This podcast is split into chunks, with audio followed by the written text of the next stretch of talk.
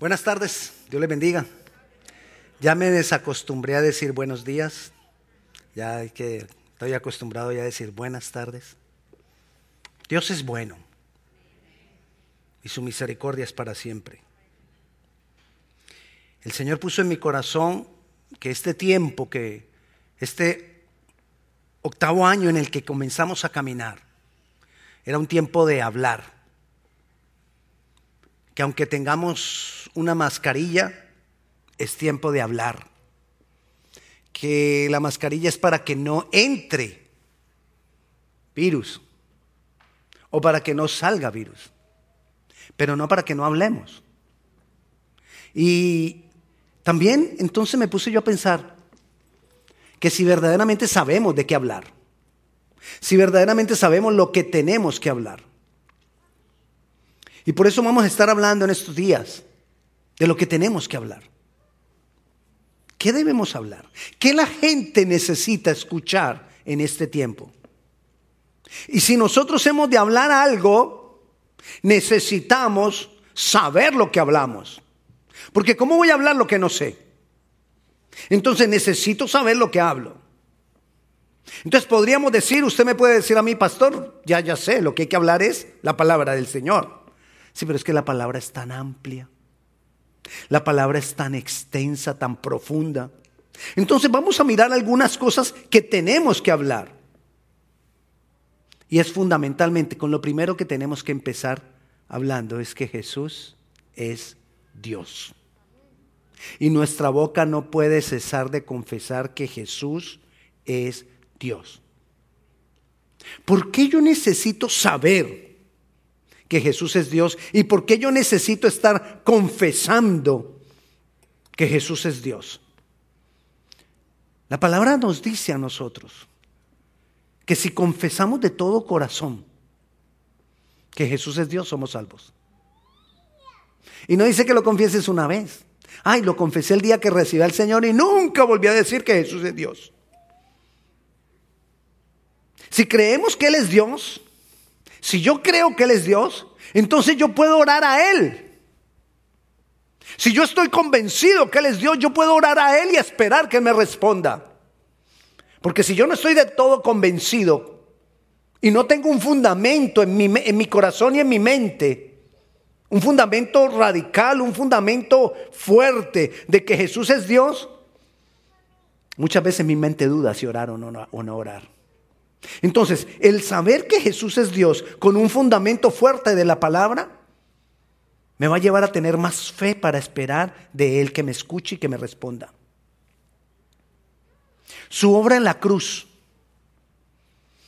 Nosotros, si nosotros estamos seguros que Jesús es Dios, vamos a poder creer la obra en la cruz y todos los beneficios que trae para nosotros la obra de la cruz. Salvación, obviamente vida eterna, salvación, vida eterna, transformación de nuestras vidas. Victoria sobre el pecado, victoria sobre el enemigo. Todo eso lo, obtuvo Jesús en la cruz. Pero la misma palabra, esta palabra que dice que todo eso lo, lo, ganó Jesús en la cruz para nosotros, esta misma palabra dice que Él es Dios. Y si yo no creo la parte que Él dice que no es Dios, que Él es Dios, ¿cómo voy a creer la otra? O creo o no creo. O creo lo que aquí está, tanto lo que Él ha hecho como quien Él es. O si no, esta palabra no me sirve para solo creer una parte. Y eso para cualquier cosa. Si tú piensas que hay partes de la palabra que no son verdad, la estás echando a perder toda.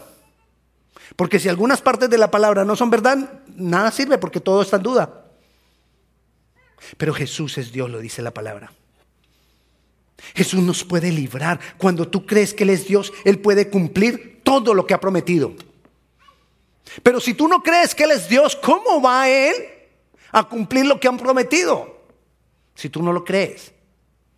Si tú no crees que Él tiene el poder. Si tú no crees que Él es Dios, Jesús murió. Y la palabra dice que todos los que morimos, seres humanos, no tenemos ya nada debajo del sol. Es decir, nadie sabe del que murió aquí en la tierra, nadie sabe de él. Perdón, él no sabe nada de lo que está pasando aquí en la tierra, el que murió. No en Jesús. Porque Jesús resucitó. Y porque Jesús es Dios. Entonces Él sí sabe lo que me pasa a mí. Él sí puede saber lo que yo estoy sufriendo. Él sí puede saber lo que yo estoy viviendo. Pero necesito creer que Él es Dios. Ahora, mira lo que dice Efesios 1.13. Efesios 1.13 dice que a los que oyeron la palabra y creyeron el Evangelio de la salvación, ¿qué? Son sellados con el Espíritu Santo de la promesa. ¿Quiénes? El que ha o escuchado la palabra y ha creído el Evangelio. ¿Y qué es el Evangelio? ¿Con qué comienza el Evangelio? El Evangelio comienza, la primera parte del Evangelio es que Jesús, siendo Dios, se hizo hombre para morir por nosotros.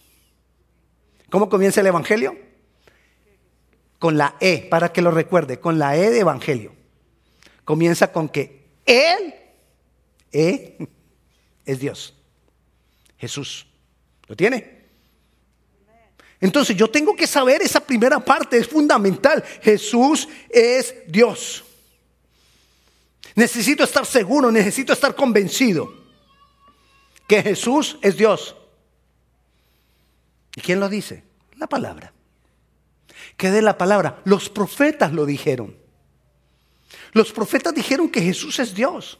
Isaías 7:14. Isaías, allá muchos años antes de que Jesús se manifestara, ¿Qué dijo Isaías? Isaías dijo que eh, se llamaría Emanuel. ¿Y qué quiere decir Emanuel? Dios con nosotros. Eso quiere decir Emanuel. Dios con nosotros. Isaías 9:6 dice que ese niño, ¿cómo sería llamado? Dijo, porque un niño nos es dado, nos es nacido Hijo nos es dado y el principado sobre su hombro y será llamado, ¿cómo? Admirable, consejero, Dios fuerte. Está hablando de quién? Del ni de, de, Jesús, que nació como un niño, pero creció. Y entonces está diciendo que se va a llamar Dios fuerte. Padre eterno. Esos son solo términos de Dios. Jesús es Dios.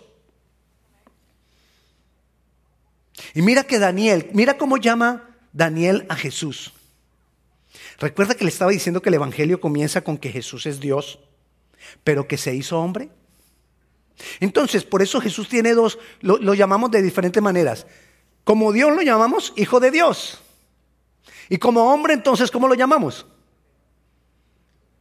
Hijo de hombre. Como Dios lo llamamos hijo de Dios y como hombre lo llamamos hijo de hombre. Entonces mira lo que está diciendo Daniel, capítulo 7, versículo 13. Miraba yo en la visión en la noche, y aquí que en las nubes del cielo venía uno. ¿De dónde venía? Del cielo. Y venía uno, ¿y cómo le llamó? Hijo de hombre. Está hablando de Jesús, que vino del cielo. Jesús, Dios y se hizo hombre. Ah, pastor, yo eso ya lo sabía. Yo sé, yo también lo sé. Pero ¿por qué lo tenemos que hablar? Porque es que a veces dejamos de confesar quién es Jesús. Porque a veces oramos, oramos a Dios, a Dios, a Dios, a Dios y dejamos de decir Jesús es Dios. Tenemos que identificar a Dios. No es cualquier Dios, es un Dios identificado, Jesús, su nombre. Y entonces estamos ahí, el versículo 14 de Daniel 7. dice, ya se los leo. El 14 dice, y le fue dado dominio, gloria y reino. ¿A quién? A ese que vino del cielo y como vino como hijo de hombre, le fue dado todo esto para que todos los pueblos, naciones y lenguas le sirvan. Su dominio es dominio eterno que nunca pasará y su reino uno que no será destruido. Y ese reino ya vino. mas no en gloria. Ese reino que no será destruido, ya vino. ¿Dónde está hoy ese reino? En nosotros. Un día se manifestará en todos los gobiernos de la tierra y dominará toda la tierra. Pero hoy está en nosotros. Este, este, este, esto de Daniel ya se cumplió en nosotros.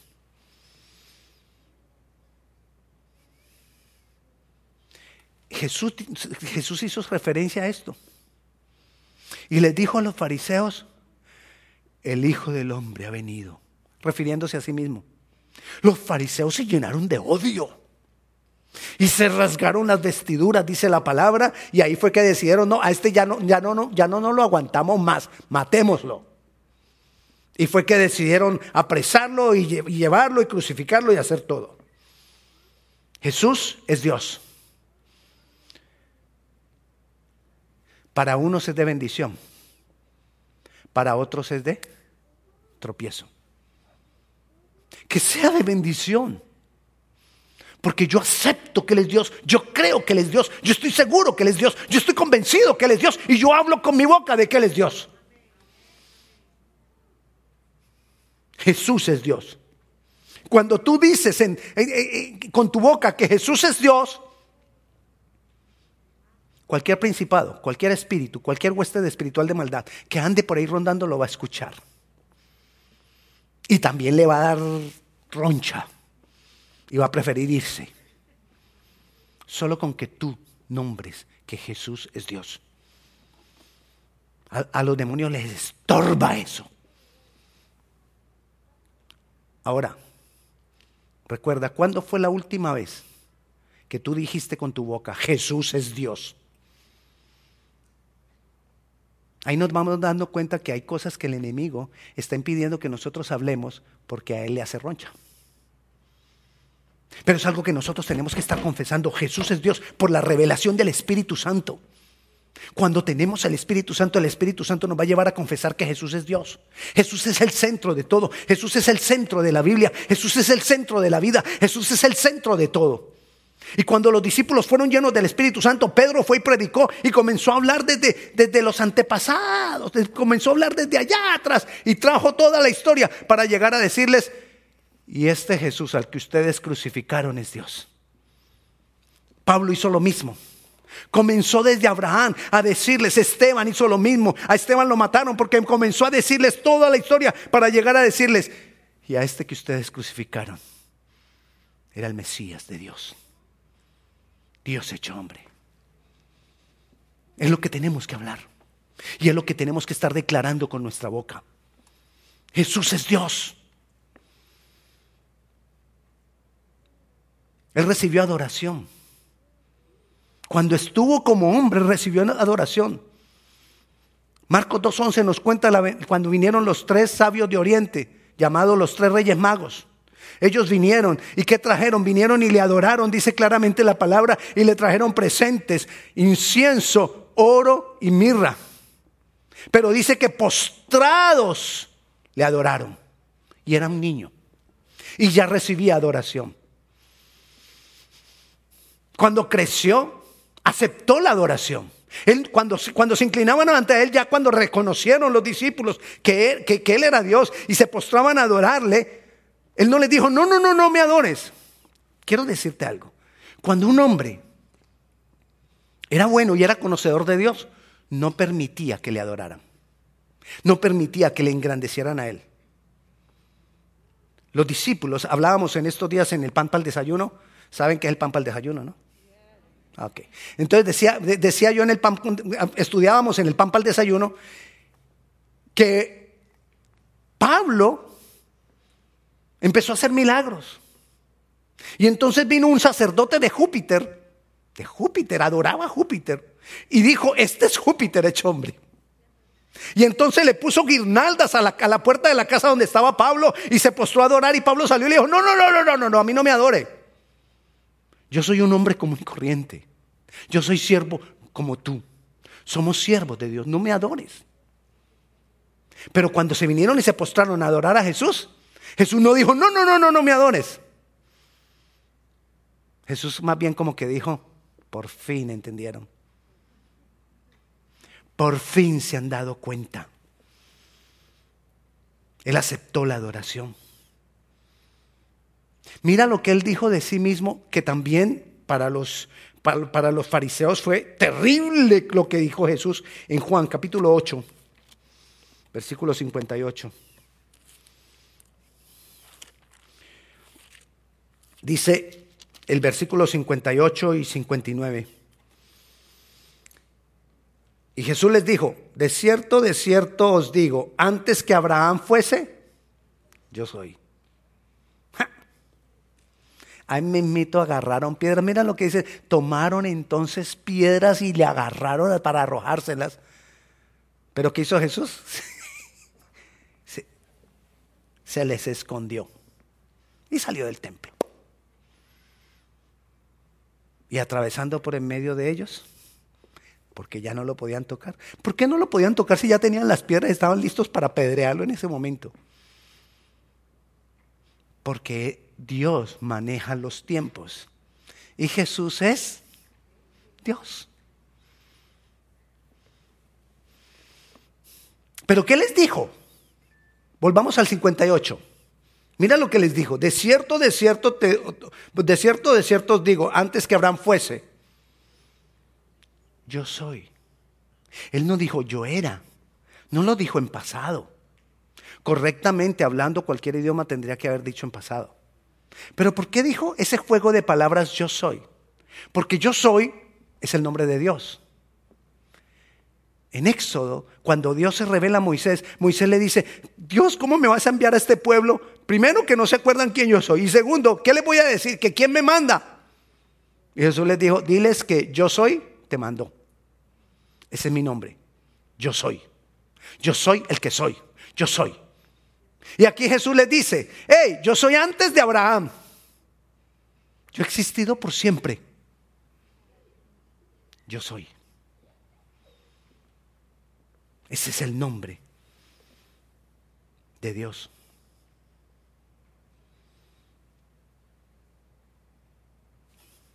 Los discípulos vieron. ¿Por qué creyeron por todo lo que vieron? No lo dice Juan 20. Los discípulos creyeron, vieron, los milagros y creyeron. Los discípulos incluso, ¿se acuerda de Tomás que necesitó hasta meter el dedo en la llaga para poder creer? Pero nos dice Juan 20,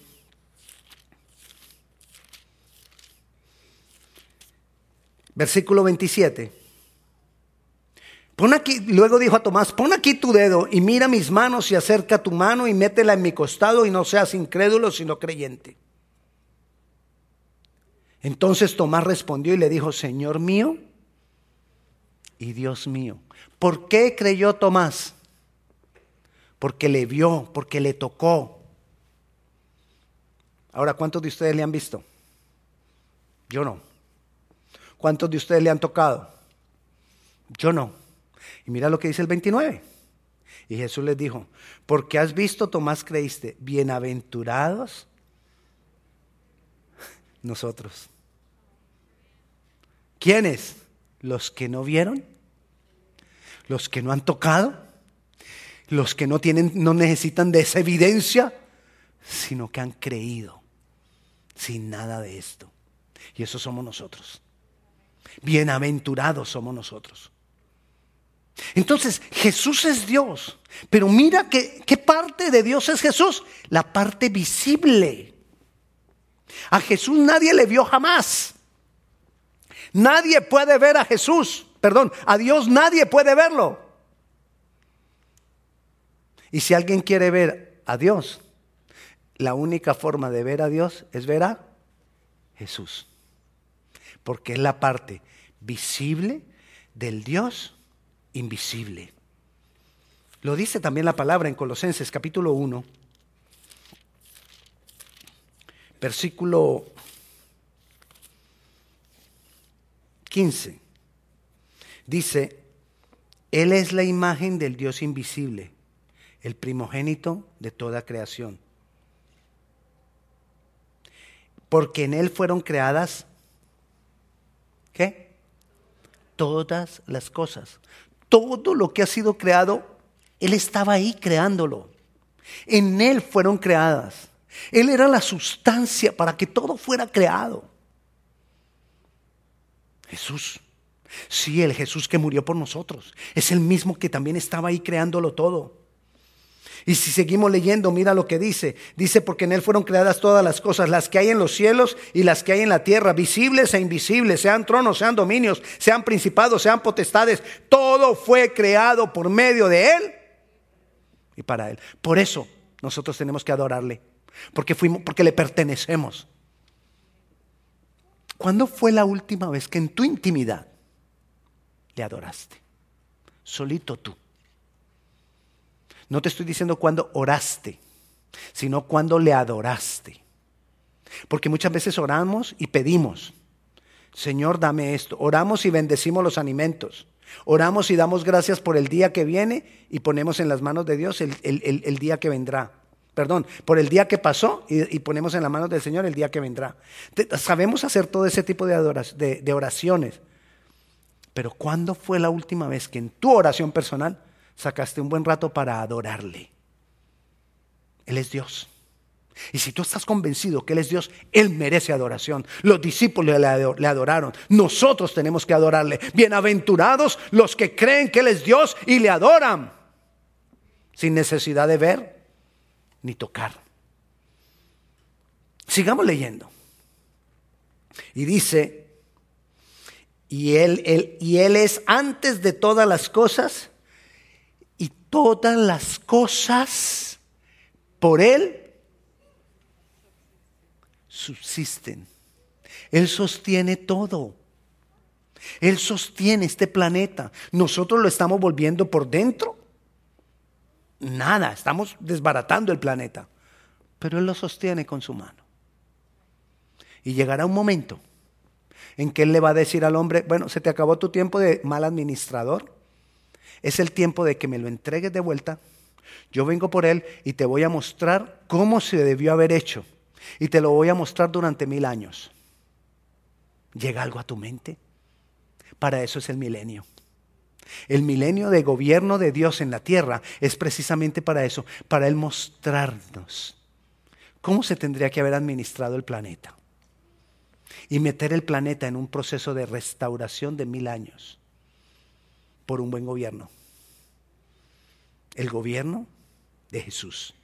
Porque por Él todo subsiste. Apocalipsis muchas veces nos habla de la adoración al Cordero. ¿Quién fue el Cordero? Recuerdan que Juan le dijo, este es el Cordero de Dios que quita el pecado del mundo. El Cordero de Dios es Jesucristo. Y vemos que Apocalipsis hay adoración al Cordero a Jesús. Necesitamos adorar a Jesús por cuanto Él es Dios. Si no tenemos certeza de que Jesús es Dios y no lo estamos confesando con nuestra boca, no tienes salvación.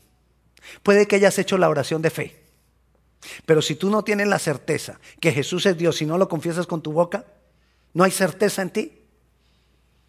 La salvación tuya es religión y nadie se salva por una religión. Si no tenemos la certeza de que Jesús es Dios, no somos restaurados. Porque, ¿quién es el que restaura? Jesús por medio del Espíritu Santo. Jesús por su obra. Si no tenemos la certeza de que Jesús es Dios, no tenemos quien nos bendiga. Y si no tenemos quien nos bendiga, porque a quien, a quien nosotros seguimos es a Jesús, te llamas cristiano, ¿verdad? Y si tú te llamas cristiano es porque sigues a Jesús. Entonces Jesús tiene que ser Dios, porque si Jesús no es Dios, ¿quién te va a bendecir si eres cristiano? Y si no tenemos bendición, si no tenemos la certeza de que Jesús es Dios, no tenemos acceso a la presencia de Dios. Entonces, ¿para qué orar? Si no tengo la certeza que Jesús es Dios, Jesús fue el que abrió camino al Padre. Y si yo no tengo la certeza de que Jesús es Dios, ¿cómo voy a llegar al Padre? Y nosotros podemos orar en cualquier momento, en cualquier lugar, en la situación que sea, podemos orar porque Jesús abrió un camino. Pero si no creo que Jesús es Dios, entonces no hay camino. Entonces ¿a quién le adoro? ¿A quién, adoro? ¿A quién le oro? ¿A quién le pido? Ay, pastor, y entonces la demás gente que no es cristiana, ¿a quién le pide? Nuestro Dios. Padre, Hijo, Espíritu Santo, nuestro Dios, que tiene un nombre, Jesús, nuestro Dios es un Dios cercano, es un Dios de amor, es un Dios de relaciones, es un Dios que está presente, es un Dios que quiere permanecer con nosotros, es un Dios paciente. Te garantizo que si tú revisas todos los dioses que se han creado las demás personas, ningún dios de esos tiene estas características. Porque ninguno de ellos es relacional. Nuestro Dios sí. Y Él está interesado en relacionarse contigo y conmigo. Por eso, siendo Dios, se hizo hombre para poder establecer un camino de relación contigo y conmigo. Y lo más hermoso es que ese camino de relación es individual. Es algo personal entre tú y Dios. Yo no puedo manipular e-, esa relación tuya con Dios. Bueno, algunos la hacen, algunos la, manipulan. Pero si tú aprendes a relacionarte con Él de una manera personal, de una manera permanente, de una manera profunda, vas a ver cómo Dios obra en tu vida sin que nadie manipule esa relación. Es una relación personal. Y estamos en tiempos donde el enemigo, donde el diablo quiere callar, que nuestras bocas hablen y nombren a Jesús. Entonces, te aceptan de que hables de Dios. Hay personas que le dicen en ciertos lugares, en ciertas conferencias, en ciertos ámbitos, le dicen, ok, habla de Dios, pero no nombres a Jesús. Porque hablar de Dios está bien y es permitido. Pero si nombras a Jesús ya está mal. ¿Tú crees que una ley está detrás de eso? No, no es una ley. Es un demonio el que está detrás de eso. Es un demonio que nos quiere callar. Jesús es Dios.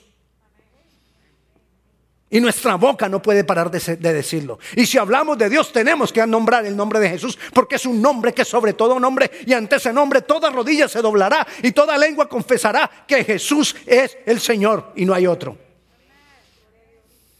Y eso es lo que tenemos que hacer nosotros.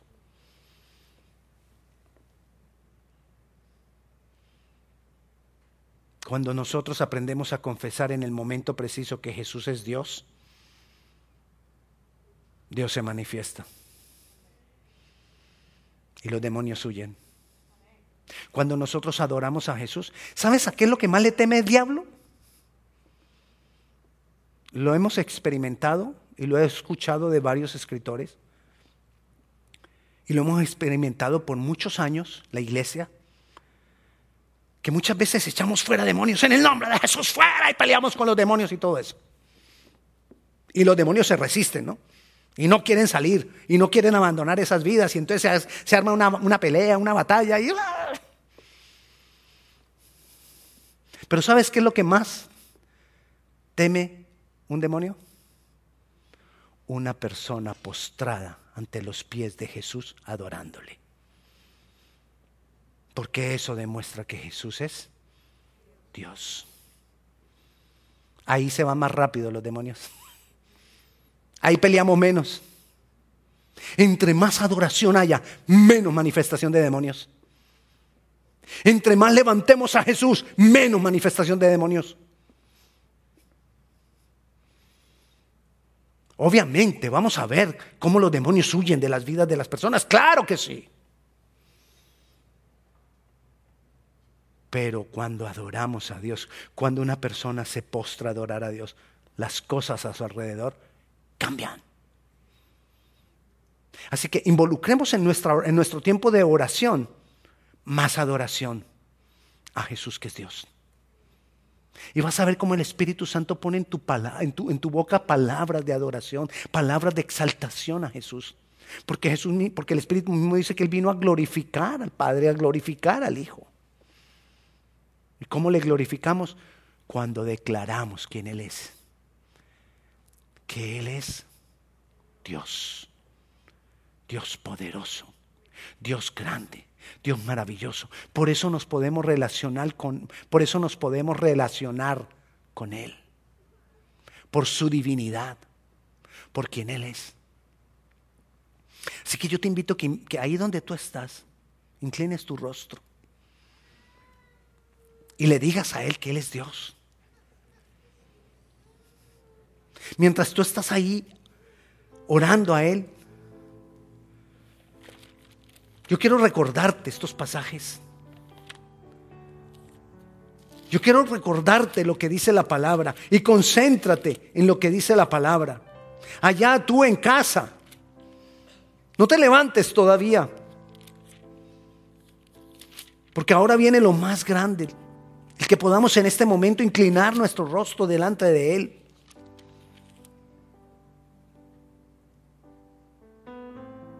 Por tanto, el Señor mismo os dará señal.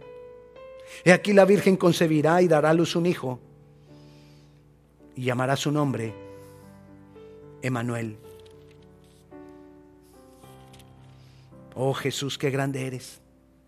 Porque un niño nos es nacido, hijo nos es dado, y el principado sobre su hombro, y se llamará su nombre admirable, consejero, Dios fuerte, Padre eterno, príncipe de paz. Señor, tú eres grande. Tú eres maravilloso, Dios. Nosotros creemos a tus propias palabras. Tú nos dijiste que tú eres desde antes de Abraham.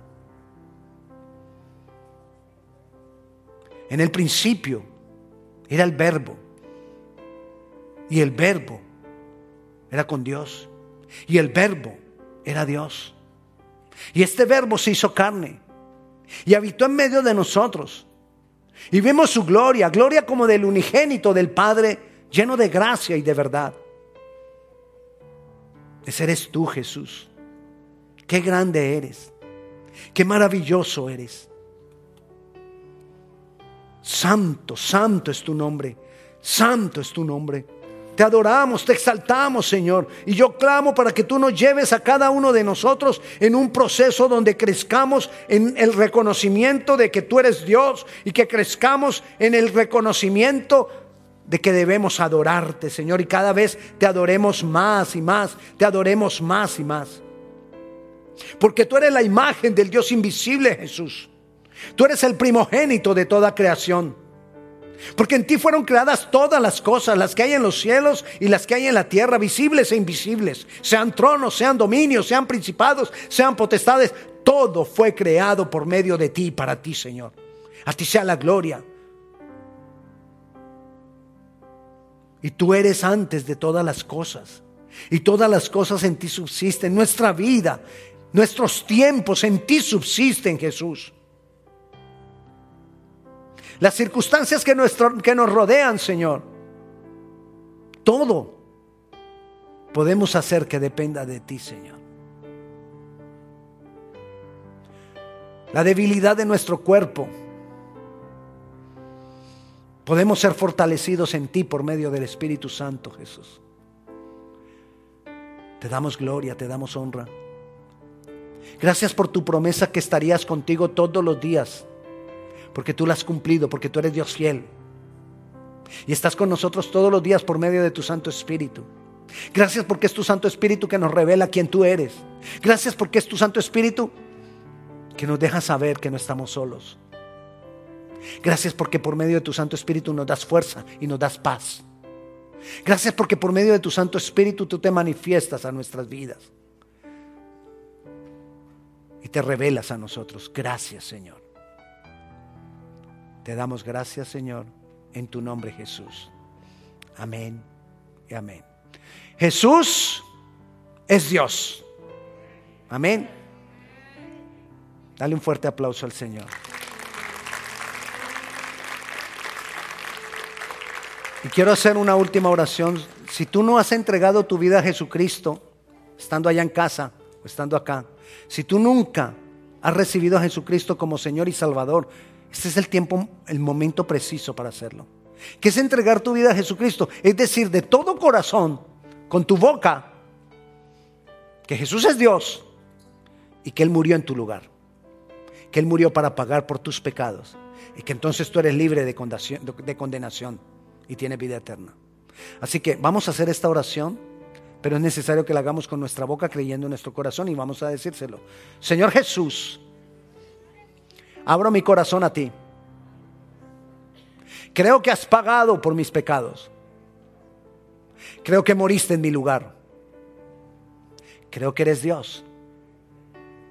Y creo que al morir enfrentaste los principados y las potestades. Tuviste victoria sobre ellos. Enfrentaste la muerte y resucitaste. Y te doy gracias porque por mí lo has hecho y me has regalado vida eterna. En tu nombre Jesús. Amén. ¿Hay alguien que por primera vez haya hecho esta oración de entregar su vida a Jesucristo? Por favor, si hay alguien que por primera vez lo haya hecho, levante su mano, queremos orar por usted. Allá en casa, si hay alguien que por primera vez haya hecho esta oración, por favor comunícate con nosotros, envíanos un email o de alguna manera por, por el Facebook, comunícate con nosotros. Queremos acompañarte en este proceso de conocimiento del Señor y queremos orar por ti. Hermanos, Dios les bendiga.